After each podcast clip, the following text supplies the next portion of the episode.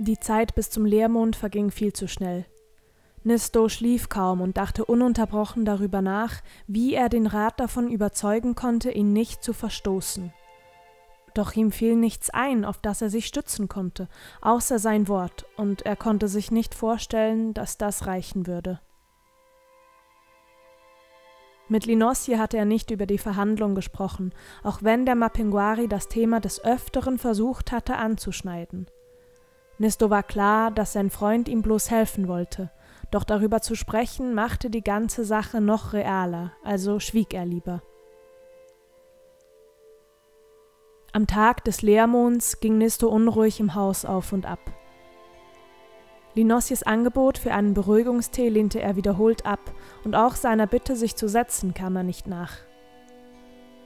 Tefta hatte sich seit ihrem Gespräch nicht mehr blicken lassen und kam auch am Tag der Verhandlung nicht vorbei, wobei Nisto mit nichts anderem gerechnet hatte, nachdem sein Plan nicht aufgegangen war. Er war an einem Punkt angelangt, an dem ein Teil von ihm nur wollte, dass alles vorbei war, und ein anderer Teil noch immer kämpfte. Er wusste nicht, welcher schlussendlich siegen würde. Es klopfte an der Tür, und Nisto blieb wie versteinert stehen. Linosje warf ihm einen traurigen Blick zu, stapfte dann zu ihm hinüber und umarmte seinen Freund. Nisto ließ es geschehen und erwiderte schließlich die Umarmung.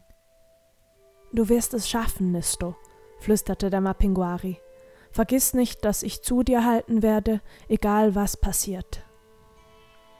In Nisto stiegen die Tränen auf, und er löste sich aus der Umarmung. Alles, was er tun konnte, war ein Danke zu hauchen und dann zur Haustür zu gehen, an der es schon wieder klopfte. Linosje blieb im Wohnzimmer stehen und blickte seinem Freund nach, während seine Pranken zitterten. Vor der Tür stand eine dreibeinige Krähe, Anjata Garasu, die Nisto mit schnarrender Stimme bat, ihr zu folgen. Ein Zittern durchlief ihn, als er die Tür hinter sich schloss und der Krähe ohne einen Blick zurückfolgte. Erst durch die Gassen von Silbernest, über den Marktplatz, an Linossies Laden vorbei und schließlich durch das Südtor. Die Blicke der Bewohner schienen förmlich an ihm zu kleben und ihn durch die Stadt zu verfolgen. Selbst als er das Südtor durchschritten hatte, spürte er sie noch in seinem Rücken, wagte es aber nicht, sich noch einmal umzudrehen. Schweigend zogen die Krähe und er durch den Schnee, der die Wiesen und Felder bedeckte. Nistos Gedanken drehten sich um alles, was er über den Rat wusste, auch wenn es nicht viel war. Die Zeit schien zu schleichen, während sie durch die Landschaft schritten, und Nisto kam es vor, als hätte er Silbernest vor Stunden hinter sich gelassen, als die Krähe schließlich stehen blieb. Ab hier müssen Sie alleine weitergehen, schnarrte sie. Wenn Sie weiter geradeaus gehen, dann haben Sie den Lichtsee in Kürze erreicht. Ich werde hier auf Sie warten. Nisto schluckte, nickte und machte sich auf den Weg.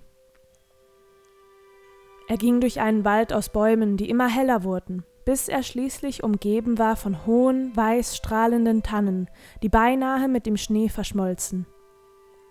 Es war totenstill, sogar der pfeifende Eiswind schien sich von diesem Gebiet fernzuhalten. Das Knarzen des Schnees unter Nistos Füßen war das einzige Geräusch, das die Stille durchbrach, während er weiter geradeaus ging, wie es ihm die Krähe aufgetragen hatte. Die Zeit in diesem Wald schien still zu stehen. Während sich zuvor Minuten wie Stunden angefühlt hatte, konnte Nisto mittlerweile nicht mehr sagen, ob er erst wenige Sekunden oder Dutzende Stunden alleine durch den Wald schritt.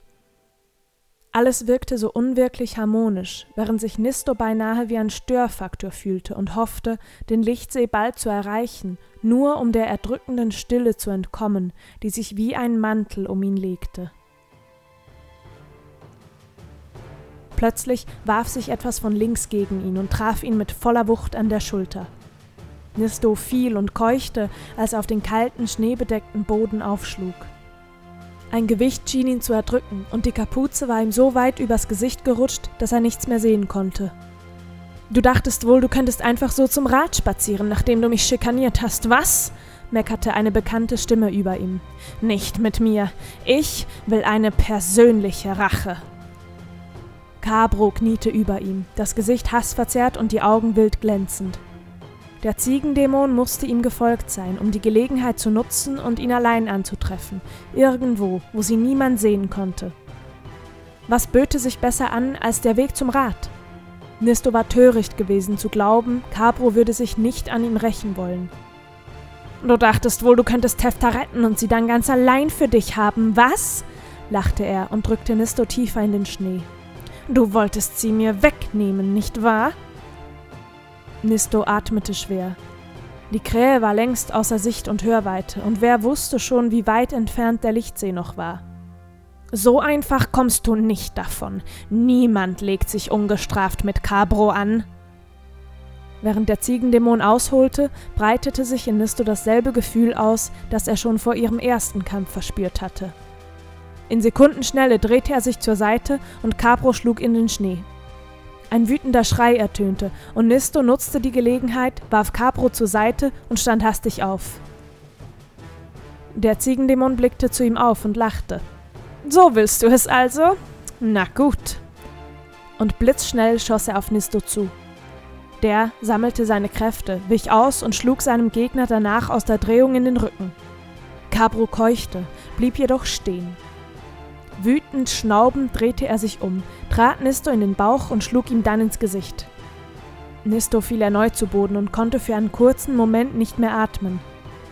Der Schmerz in seiner Wange pochte und das Blut rauschte in seinen Ohren. Meckernd wollte sich Cabro auf ihn werfen, doch Nisto trat ihm geschickt in den Brustkorb, richtete sich dann auf und beobachtete, wie Cabro an einen Baum gelehnt dastand. Der Dämon hielt sich die Seite, lachte aber immer noch. Nicht schlecht. Mit dir kann man ja doch Spaß haben. Zum wiederholten Male senkte Capro den Kopf und stürmte auf Nisto zu. Mit der geballten Faust schlug dieser gezielt auf eines von Capros Hörnern, das mit einem lauten Knacken zerbrach, als wäre es aus Glas. Gedrehte Teile fielen in den Schnee und das Geräusch hallte im Wald wieder. Capro war stehen geblieben. Von Nistos Hand tropfte Blut, doch er beachtete es nicht. Der Ziegendämon war wie versteinert, und schließlich lag der Wald wieder totenstill da, wie zuvor. Meine Hörner, flüsterte Cabro immer wieder. Meine Hörner, du hast meine Hörner zerbrochen. Nisto wusste nicht, was passieren würde, und blieb wachsam. Seine Hand und Wange brannten, doch er nahm den Schmerz kaum wahr, so konzentriert war er. Meine schönen Hörner, schluchzte Cabro. Und dann nach einem Moment der Stille brüllte er wütend: Das wirst du mir büßen, Nisto! Er begann wie wild um sich zu schlagen. Speichel tropfte aus seinem Mund und er brüllte in einem fort. Nisto bekam einige Schläge ab, konnte aber auch Selbsttreffer landen und fügte Cabro ein paar Wunden zu. Schließlich konzentrierte er sich gänzlich auf seine Hände und ließ seine Handkante gezielt niederfahren, als Cabro den Kopf wild schnaubend hob. Röchelnd brach er zusammen, als Nisto seinen Hals traf und blieb im Schnee liegen. Schwer atmend richtete Nisto seinen Blick auf den Ziegendämon im Schnee. Sein Herz raste und er zitterte am ganzen Körper. Alles, was er hörte, war das Blut, das in seinen Ohren rauschte, während die Welt stumm um ihn herum lag. Cabro atmete. Sein Brustkorb hob sich in regelmäßigen Abständen, und Nisto schloss erleichtert die Augen. Was wäre gewesen, wenn er Cabro getötet hätte? Er wollte nicht darüber nachdenken. Das Glücksgefühl war verflogen, und alles, was blieb, war Angst. Nisto war sich sicher, dass er soeben seine letzte Chance auf einen Freispruch vom Rat verspielt hatte. Immer noch zitternd drehte er Cabro den Rücken zu, atmete tief ein und ging dann weiter in Richtung Lichtsee. Das Blut, das von seiner Hand tropfte, hinterließ eine Spur, die Nisto wie ein roter Faden verfolgte. Alles war still.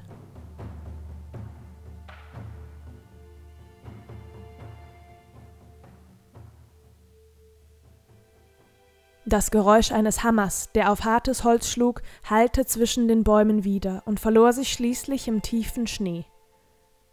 Ein Kreis aus kirchturmhohen weißen Tannen ragte in den Himmel.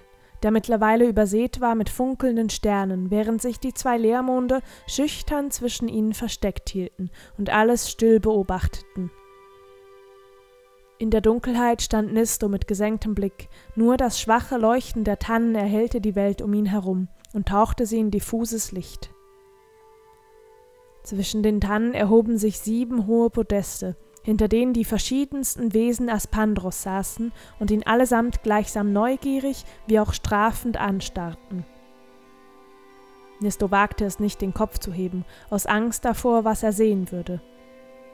Sobald man etwas mit eigenen Augen sah, wurde es real, und gerade jetzt wünschte er sich nichts sehnlicher, als aus diesem Albtraum aufzuwachen. Doch er wachte nicht auf.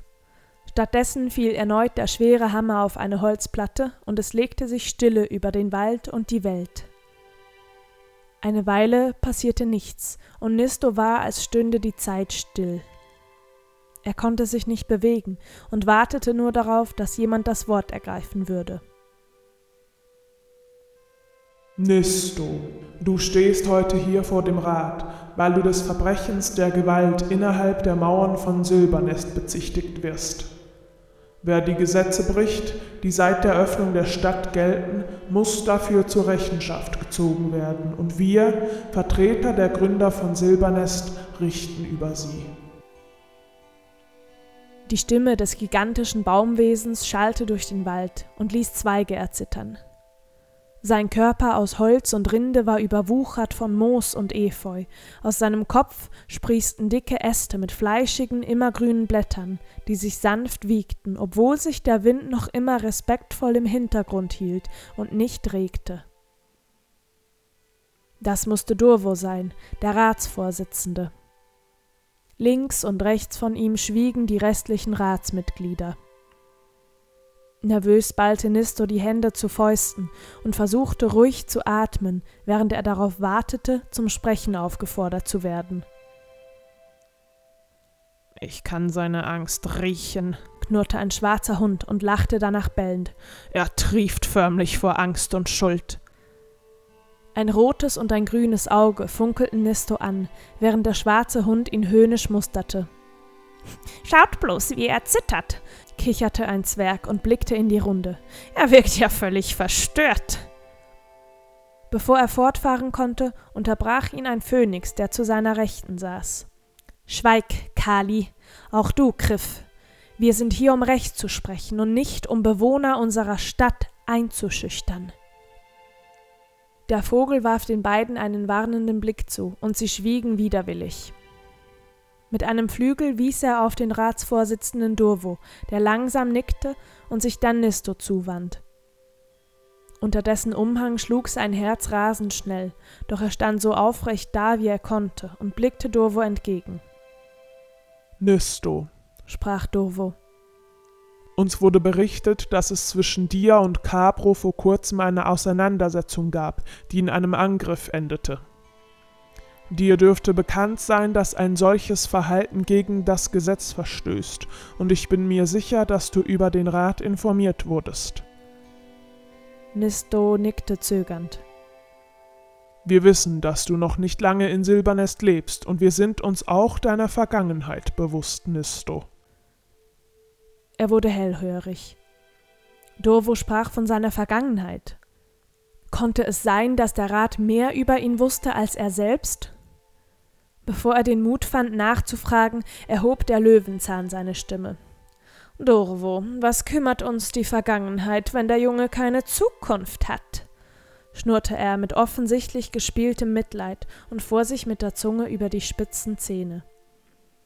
Griff und Kali lachten lauthals los, während der Löwenzahn Nisto bloß ein falsches Lächeln zuwarf und ihn dann ignorierte. Der Greif neben ihm drehte langsam den Kopf und blickte den Löwenzahn von der Seite an. Jeder hier in Aspandros hat eine Zukunft, Magruhr, und jeder von uns hat eine Vergangenheit. Nur weil sie verschwommen zu scheinen mag, verschwindet sie nicht, auch wenn sich manche das vielleicht wünschen würden.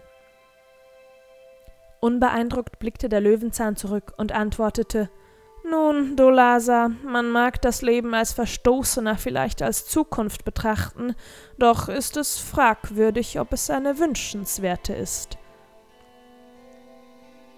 Jede Zukunft erscheint mir lebenswert, lächelte der Greif, denn wo Zukunft ist, da ist auch Hoffnung. Sehr schön gesprochen, Dolasa, nickte der Phönix. Griff, dessen Podest direkt neben Dolasas platziert war, knurrte leise. Wo Zukunft ist, da ist vor allem Schuld. Durvo bat um Ruhe. Dann wandte er sich erneut an Nisto und bat ihn, dem Rat darzulegen, was sich in den Straßen von Silbernest abgespielt hatte. Langsam und stockend berichtete Nisto so ehrlich und offen, wie er konnte. Er erzählte dem Rat von dem Gefühl, das ihn durchströmte, als er kämpfte, von Cabros eigenen Aggressionen und schließlich auch von der Begegnung mit dem zwielichtigen Zwerg in der Nebengasse. Als er zu der erneuten Begegnung mit Cabro im Wald kam, verstummte er, und die sieben Ratsmitglieder musterten ihn teilweise gelangweilt, teils aufmunternd. Ist das alles? fragte Durvo. Nisto schluckte und warf dem Greif einen Blick zu. Er wusste, dass man von ihnen behauptete, sie hätten die Fähigkeit eines Sehers und könnten in die Zukunft wie auch in die Vergangenheit blicken. Dulasa nickte beinahe unmerklich, und Nisto schloss die Augen. Es hatte keinen Sinn, er würde ihnen auch von diesem Kampf erzählen. Unmöglich, rief Griff. Niemals nimmt es so ein mickriges Wesen mit einem Ziegendämon auf, schon gar nicht außerhalb der Mauern von Silbernest. Der Junge lügt. Er sprang von seinem Podest und kam auf Nisto zu. Langsam strich er um ihn herum, und Nisto konnte die Fäulnis riechen, die aus seinem Mund strömte. Die roten und grünen Augen des schwarzen Hundes versuchten ununterbrochen einen Blick unter die Kapuze zu erhaschen, und das zottelige Fell streifte Nistos Hände. Kali kicherte auf seinem Podest in einem fort. Margrur hatte gelangweilt den Blick abgewandt und betrachtete seine Klauen. Na komm schon, raus mit der Sprache, Nisto, bellte der schwarze Hund. Was ist wirklich passiert? Gib zu, dass du Capro die Schuld anhängen wolltest, indem du uns deine Geschichte erzählst. Griff zog immer engere Kreise um Nisto, schnüffelte an ihm herum und hob die Lefzen, um ein Gebiss aus spitzen, gelben Zähnen zu präsentieren. Nisto versuchte, gegen das Gefühl anzukämpfen, das ihm befahl, gegen Griff zu kämpfen, wie er es gegen Capro getan hatte. Eine Kraft durchströmte ihn, floss bis in seine Fingerspitzen und füllte ihn aus. Nistos Atem wurde schneller, je näher Griff ihm kam, und als dessen feuchte Nase schon beinahe sein Gesicht streifte, konnte er nicht anders, als den schwarzen Hund, der so groß war wie ein Kalb, von sich wegzustoßen. Überrascht heulend wurde dieser zurückgeschleudert und blickte Nisto ungläubig an. Du wagst es, knurrte er und duckte sich, bereit zum Sprung. Doch bevor er abspringen und sich auf Nisto stürzen konnte, schoss eine Wurzel aus dem Boden und hob Griff in die Luft. Der schwarze Hund jaulte und schlug um sich. Griff, halt dich zurück, oder ich sehe mich gezwungen, dich von diesem Treffen auszuschließen. Hast du mich verstanden? Dovos Stimme hallte durch den Wald, und die Wurzel setzte Griff hinter sein Podest, wo er sich schüttelte und knurrte, aber keine Anstalten mehr machte, sich zu bewegen. Dovo fuhr fort. Wenn uns jemand sagen kann, ob der Junge lügt, dann Furenda. Das Einhorn neben ihm, so weiß, dass es beinahe mit den Bäumen verschmolz, blickte weiterhin aus seinen dunklen Augen auf Nisto herab und sagte dann jedes Wort, das der Junge spricht, entspricht der Wahrheit. Sein Herz ist nicht rein, doch wer kann dies schon von sich behaupten? Außerdem sind die dunklen Stellen verblasst und tief verborgen unter Schichten von Nebeln. Wovon spricht sie bloß? dachte Nisto. Dennoch war er froh, dass sie ihm glaubte, und er senkte langsam seinen Blick, darauf wartend, dass der Rat sein Urteil fällen würde. Doch es blieb still, während der Wind zurückhaltend durch die Spitzen der Tannen fuhr, so als wollte auch er hören, was die sieben Ratsmitglieder zu sagen hatten über diese mickrige Kreatur in ihrer Mitte.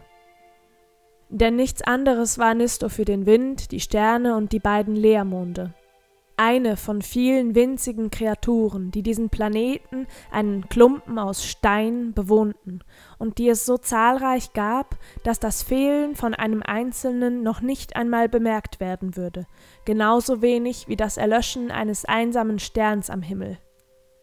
So würde der Wind weiterheulen, ob Nisto nun begnadigt oder verurteilt würde, der Wind würde weiter Wind sein. Magruhr fuhr sich mit einer Pranke langsam durch die Mähne und ließ seinen Blick genüsslich auf dem mittlerweile gekrümmt dastehenden Nisto ruhen. Nun, Furenda, ob das Herz des Jungen rein ist oder nicht, tut leider nichts zur Sache, schnurrte er. Fakt ist, dass er gegen die Gesetze von Silbernest verstoßen hat und dass dieses Vergehen gleich hart bestraft wird, egal ob es ein Werwolf oder eine Elfe beging. Oder haben sich die Regeln diesbezüglich geändert? Ruhig schüttelte Furenda den Kopf. Nun, dann wissen wir wohl alle, wie die Strafe ausfallen wird, fuhr Magruhr fort und warf dabei Griff und Kali einen Blick zu, während die beiden grinsten.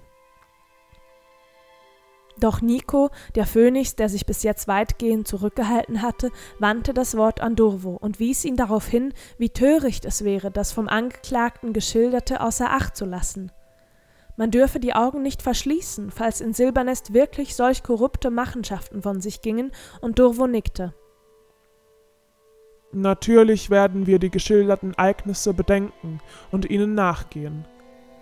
Trotzdem ist es, wie Magruhr sagte, Nisto hat gegen das Gesetz unserer Stadt verstoßen und wird dafür angemessen bestraft werden. Aber Durvo, war es nicht Capro, der den Angriff startete und Nisto lediglich in einer Situation, in der er sich verteidigen musste? warf Furenda ein. Willst du dich auf die Seite dieses Verbrechers schlagen? knurrte Griff und wetzte seine Krallen am Podest. Er hat das Gesetz gebrochen, und das sollte mit der Todesstrafe bestraft werden. Ich könnte einspringen, falls nötig. Mit schuldigen Seelen kenne ich mich gut aus. Kali ihm gegenüber klatschte vergnügt und in der Hoffnung auf schnelles Blut in die Hände. Nisto, der noch immer schweigend in der Mitte des Kreises aus Podesten stand, begann zu zittern. Sollte er tatsächlich zum Tode verurteilt werden und Griff sich auf ihn stürzen, würde nicht nur sein eigenes Blut den Schnee durchtränken. Er würde nicht kampflos gehen, sollte es tatsächlich so weit kommen. Doch noch bevor sich der schwarze Hund zum zweiten Mal während dieser Ratssitzung auf Nisto stürzen konnte, fiel Durvos Hammer nieder und die Welt verstummte.